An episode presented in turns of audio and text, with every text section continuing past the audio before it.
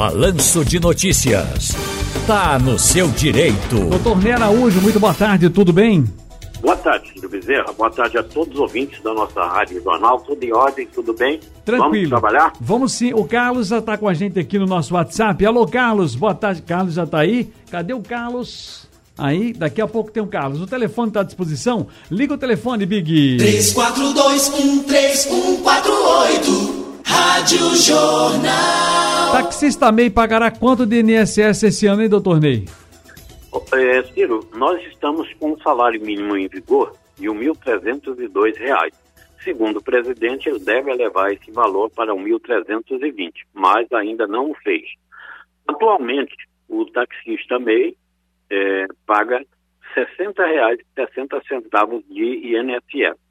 Com o salário mínimo de R$ 1.302, ele pagará, então, R$ 65,10. Se for elevado para o 1.320, ele contribuirá com 66 reais. Agora, lembrando, Ciro, que esses recolhimentos que serão feitos agora, dia 15, dia 20 de janeiro, eles ainda se referem a dezembro. Portanto, os valores novos só começarão a ser recolhidos a partir de 7 de fevereiro, 15 de fevereiro e 20 de fevereiro. Doutor Ney, deixa eu conversar aqui com o Fernando do R10. Oi, Fernando, boa tarde. Boa tarde, Ciro. Fernando, qual é a sua dúvida, querido? Doutor Ney está ali ouvindo. Ok, doutor Ney, eu sou cego, cadeirante, eu fiz um pedido de benefício por idade, aí eles analisaram lá e deram, deram rejeição. Aí pediram, eu entrei com recurso. Desde o ano passado, do começo do ano, eu entrei com um recurso, dei todo o documento que eles pediram. E até hoje, esse recurso não foi aprovado. Eu tenho pedido em rola, tenho sofrido decepção, gritos, até agressão para pedir para poder comer, porque esse recurso não quer sair. O que é que eu devo fazer? Doutor Ney.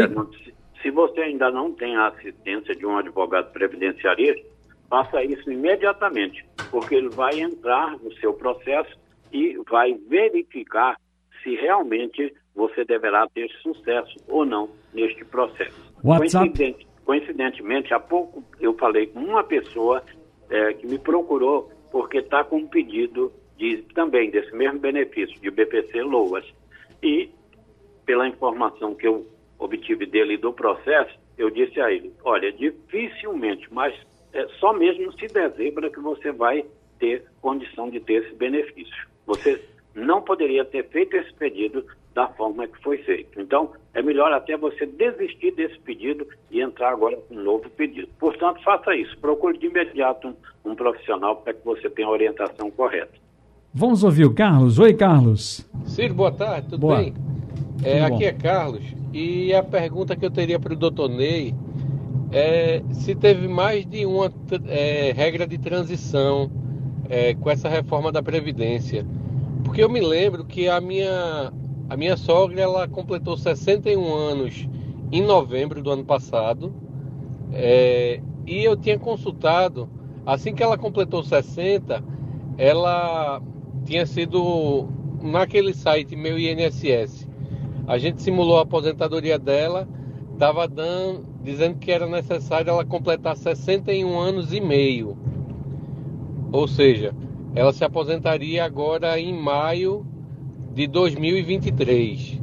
Só que agora, é, quando a gente faz a consulta, é, já diz que com 61 anos e meio já não é mais possível. Ela tem que completar os 62 anos. Ela, ela ficou de fora da regra de transição? Olha, a regra- é, são quatro regras de transição. Essa que você está se referindo é da, da idade mínima progressiva. Realmente, anteriormente, era exigido da mulher 60 anos de idade, com no mínimo 15 anos de contribuição. E com a reforma, passou a ser exigido 62 anos. Só que 62 anos a partir agora de 2023. Então, veio crescendo de 60 para 60,5, 61, 61,5 e agora 62 anos. Então, ela tem que ter neste ano no mínimo 62 anos de idade e no mínimo 15 anos de contribuição para se aposentar. Doutor Ney, a nossa amiga e cantora Lourdinha Oliveira está lhe mandando um grande abraço, está ouvindo a Rádio Jornal e disse que a gatinha dela, Branquinha, ela ouve a rádio e assiste a gente na televisão. Que coisa boa, né?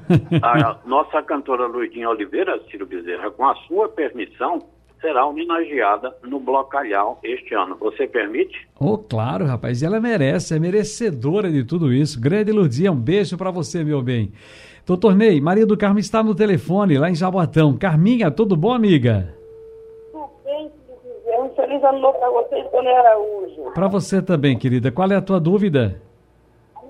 Minha dúvida é porque meu esposo faleceu faz cinco meses. Lurdinha, uh, Lurdinha não. Carminha, tá tão ruim a tua ligação. O que é que tá acontecendo? Tá no Viva Voz, é? É, tô no Viva Voz. Tira do Viva Voz, tira. Melhora. É. Pronto, cadê você? Ó. Sim. É, meu esposo faleceu há cinco meses. Eu quero saber, Ciro, que ele deixou uma casa e um terreno, né? Assim, um terreno com construção. Só que tudo que ele construiu foi depois de mim. Eu quero saber se eu tenho direito, acho que o meu esposo, porque ele tem oito filhos, e ele diz que eu não tenho direito, mas eu tenho direito a alguma coisa. Eu morei com ele 37 Então eu vou, eu, vou, eu vou tentar lhe ajudar. O seu marido faleceu, foi? Foi. E ele tem uma casa e tem um terreno? Também com casa construída. Com casa construída, certo? E, aí, e on, 11 filhos? Oito. Com você tem quantos? Eu tenho dois e seis com outra mulher, mas ele era separado, eu fui morar com ele. Faz 37 anos que eu, moro, que eu morei com ele. O que é que sobra aí? Doutor Ney, tem alguma luz para dar para Carminha? Olha, Ciro, ela tá, nós estamos aqui no Moreto falando especificamente de direito trabalhista e previdenciário, tá certo? Hum. Essa área dela aí é a área de direito civil. Então, eu peço que ela converse com um advogado especialista nessa área para que ela tenha êxito na ação, que ela possa ter que entrar com ela. Edmilson está aqui com a gente também. Fala, Edmilson, boa tarde. Boa tarde, Ciro. É Edmilson, São Lourenço. Eu gostaria de perguntar ao doutor Ney o seguinte. No momento, eu me encontro em benefício de auxílio doença. Esse auxílio está se encerrando neste mês de janeiro. No entanto, em fevereiro estou completando 65 anos de idade e 23 de contribuição. O que eu queria saber de doutor Ney, se eu posso solicitar a prorrogação desse benefício de auxílio doença e no próximo mês eu solicitar a minha aposentadoria por idade. Haveria algum conflito? Haveria algum problema, doutor Ney? Prorrogação do benefício você pode pedir quando estiver faltando 15 dias para o encerramento. Para isso, você realmente deve estar eh, ou continuar incapacitado é, parcialmente, que foi o motivo que ocasionou a concessão deste benefício. Para você se aposentar por idade, você precisa ter 65 anos e, no mínimo, 15 anos de contribuição. Ciro, deixa eu fazer uma pequena correção aqui. Aquela ah, ouvinte que eu disse que ela, para se aposentar este ano, ela deve ter 62 anos de idade e, no mínimo, 15 anos de contribuição. Hum. Essa é a regra geral. A certo. idade mínima progressiva seria outra coisa. Ela teria hum. que ter, é, no mínimo, 58 anos de idade e no mínimo 30 anos de contribuição. Então okay. são duas coisas distintas, a regra geral e a regra da idade mínima progressiva, que é uma regra de transição. Paulo Ricardo, cadê você, querido? Boa tarde, Paulo. Meu querido, boa tarde. Aqui é Paulo Ricardo, bairro de Água Fria. Uma pergunta do doutor Ney Araújo. Eu tenho uma pessoa que está na minha casa como serviço empregado doméstica e em 2020 entrou naquele programa do governo né, de afastamento e aproveitou fez uma cirurgia de coluna. E esta pessoa, após a cirurgia, não mais retornou. Apresenta atestado, dois meses, três meses. Só que a gente sempre ajuda na tentativa de pagar as consultas, pagar exames a ela. Inclusive, recolhemos o INSS todos os meses até o dia de hoje. Eu pergunto, aí agora ela vem dizer que uma advogada dela disse que vai colocar a gente na justiça, que a gente tem que fazer um acordo e a gente nunca cancelou por conta de aguardar o período dos atestados para poder fazer o cálculo dela. Eu pergunto, ela tem direito de nos colocar na justiça ou simplesmente vamos a um contador fazer as contas delas e está tudo cerrado.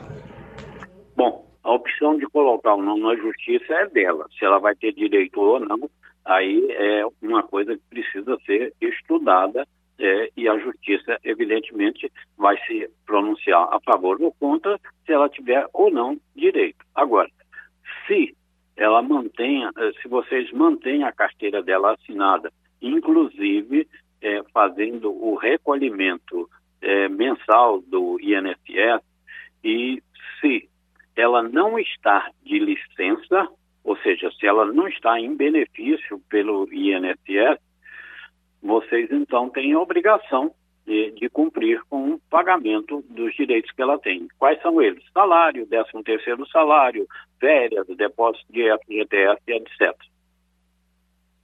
Vamos ver aqui, Gilvan. Fala, Gilvan. Doutor Ney, boa tarde. Meu nome é Gilvan. Eu queria um esclarecimento seu, por gentileza. Boa tarde, Ciro, também. Minha esposa está com o FGTS dela retido já fazem mais ou menos dois a três anos. Certo? Porque o, o ex-patrão dela não gostou porque ela pediu é, para sair da empresa. Ele, por, por conta disso, por não ter gostado, ela pediu, porque foi um direito dela, apareceu uma outra oportunidade bem melhor. Aí ele ficou com o FGTS dela preso, retido. Então, até então, ela não conseguiu resgatar esse valor que ela tem do FGTS dessa empresa que ela saiu. Como é que é proceder para é, é, sacar esse FGTS, doutor, doutor Ney? Ilva, pelo entendido, ela pediu as contas, né? ela pediu para sair porque encontrou uma oportunidade melhor. Qualquer empregado que pede demissão, ele não tem o direito de sacar o FGTS aí não está na vontade do empregador. É a lei que diz assim: o demitido sem justa causa, ou até mesmo por rescisão indireta, ele tem direito de sacar o FGTS depositado e garante também o direito aos 40% de indenização. Agora, quando o empregado pede as contas, aí ele só vai poder sacar esse FGTS se passar três anos desempregado ou naqueles casos de compra de casa própria, pagamento de prestação, etc. Doutor Ney, para encerrar aqui, o Rick Pontes, nosso querido Josley Pontes, está lá em, no, é, em Foz do Iguaçu, está lhe mandando um grande abraço, viu? Cidade maravilhosa, né? E Josley Pontes já está por lá há bastante tempo. Um abraço, um abraço doutor Ney. Até a próxima. Um abraço para todos, felicidade e até a próxima, se Deus quiser. 5 e 8. Rádio Jornal, a rádio de todo pernambucano.